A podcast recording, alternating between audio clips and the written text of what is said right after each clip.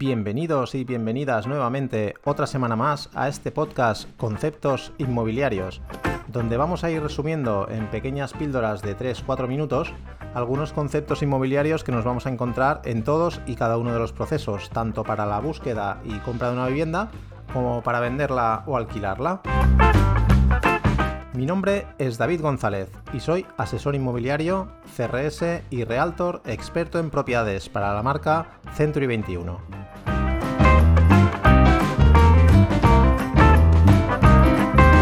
Hola de nuevo y bienvenidos a este sexto capítulo.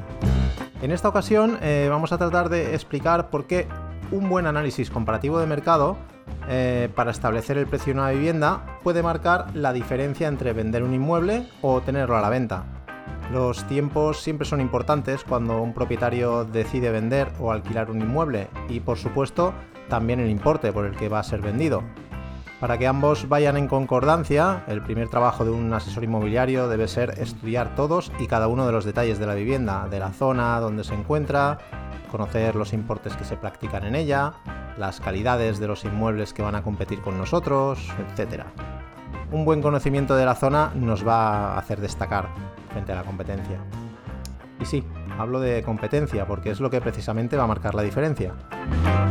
De la misma forma que para ganar una carrera un atleta entrena y entrena día tras día, hora tras hora y se prepara para un objetivo muy bien definido, incluso debe conocer los puntos fuertes de sus competidores y sus debilidades.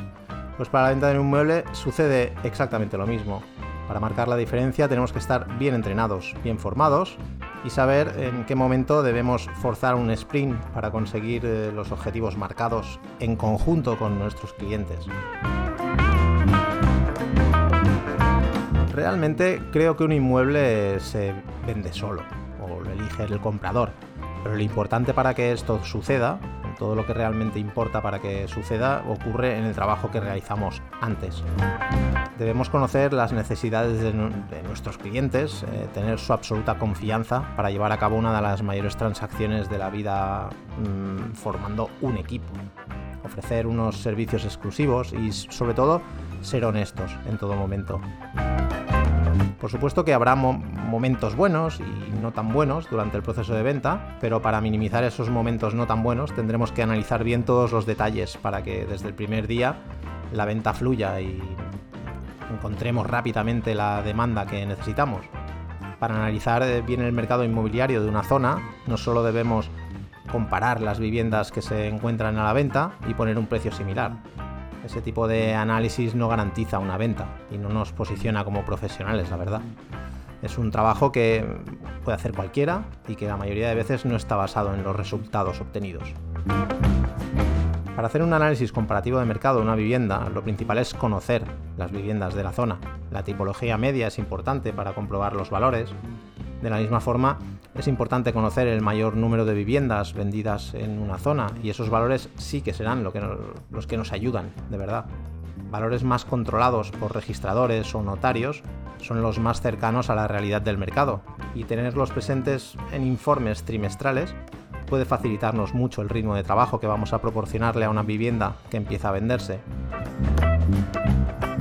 Es importante saber también los márgenes de negociación que se practican en las viviendas de cada zona, la oferta. Se pueden dar casos de negociación en torno al 5 o al 10%, pero dependerá de lo cerca que estemos del precio real de la vivienda. Desde luego, si estamos vendiendo una vivienda un 30 o un 40% por encima de su precio real, la demanda que obtengamos será una demanda negativa.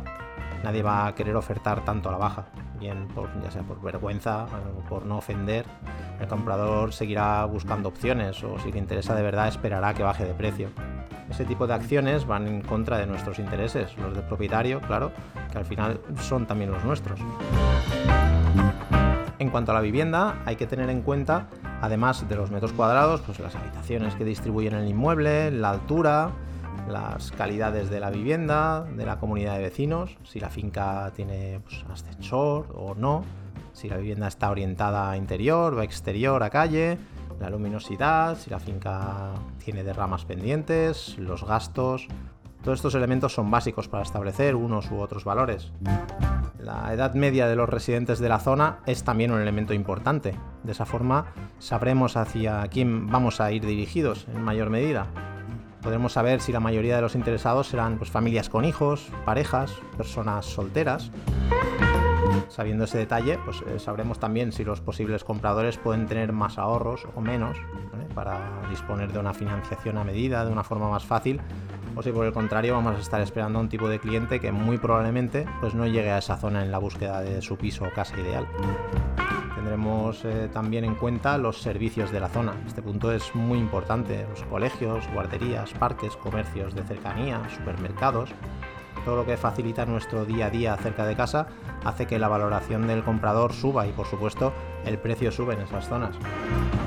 Por último, es importante reconocer eh, que un inmueble está listo para entrar a vivir o si es necesario realizar reformas para ello. Aquí nuestra figura como asesores inmobiliarios es muy importante para hacer eh, ver a un propietario o propietaria de un inmueble la realidad con la que se va a encontrar. Una familia que vive en una casa desde hace 25 años y lo ve todo perfecto para entrar a vivir, muchas veces debe reconocer que cualquier comprador va a querer hacer reformas, sobre todo los de materiales, instalaciones, muy probablemente de distribución. Estas reformas tendrán un coste que hay que saber identificar para establecer un valor correcto a esa vivienda para su venta. En definitiva, hacer el trabajo bien hecho antes de poner a la venta una vivienda en el mercado actual es la base del éxito. Si un cliente propietario no quiere o no puede aceptar un precio de venta con el que le garantizamos el éxito de la operación, lo mejor es que espere. Tenemos que ser serios y tenaces en este aspecto, porque de ello depende también nuestro éxito, pero sobre todo nuestra reputación como asesores. Así que ya sabéis, eh, lo importante es poder analizar bien el mercado antes de poner una vivienda a la venta y hacer entender a los propietarios pues que eh, los precios que se practican en cada zona son unos u otros. La semana que viene volveré a estar con vosotros tratando de analizar y exponer más conceptos inmobiliarios con los que nos encontraremos en nuestro día a día eh, dentro del sector. No olvidéis suscribiros a este canal de podcast o en YouTube podéis buscarme en David G Century 21 Smart Point y seguidme en redes sociales. Os espero la semana que viene. Muchas gracias por estar al otro lado y hasta la próxima.